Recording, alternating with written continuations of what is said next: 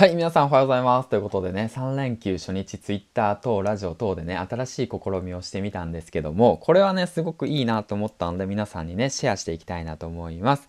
はい、ということで何かというと、ツイッターを見ていただけたらわかるかと思うんですけども、えっ、ー、と、僕のツイッターの方はね、概要欄の方に、プロフィールの方のね、概要欄の方に僕のリンク貼ってあるので、そちらの方をチェックしてみてください。はい、ということでね、うん。で、えっ、ー、と、今回試したことなんですけども、自分の過去と今をツイッター等でテキストとしてパンパンって言って物語上にツイートしてでそれをそしてその心境をラジオで収録するっていうそのスタイルですね。はい、過去の自分をツイートする。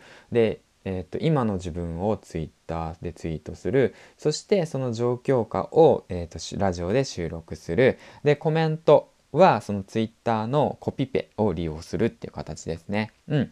ヒマラヤさんはね、コメント文化があるために、そういったもので、ツイッターがね、なかなか見てないよって方はね、どういう解説をしてるのかなって思ったら、ツイッターの140文字のそういったその詳細みたいな形を書いて、コメント欄にポンって言って貼り付ける。こうすることによって、何て言うんだろうな、そのもっとね、そのラジオのパーソナリティのことをね、知ってもらえることになるんじゃないのかなって、今気づきました。はい。ということでね。まあ、これは新しい3連休の試みとしてね、えー、っと、やってみました。はい。今思いついたんですけどね。ですからね、ぜひ皆さんね、何話せばいいのかわからないだとか、どういったことを話せばいいのかわからない、えー、っと、ラジオの配信のネタに困ってるんだって思ったら、Twitter を利用してね、過去の自分はこうでした。過去の3連休の過ごし方はこうでした。今の3連休の過ごし方はこういったことをしています。その心境を今ラジオで話してみます。みたいな感じでね、こうやって物語にして配信すると、すごくね、何て言うんだろうな、話がスッていって入ってくるんじゃないかな。そしてね、あの、親身に聞いてくださったりだとか、そういった状況を作れるんじゃないのかなって思ってね。ね、アレクサ。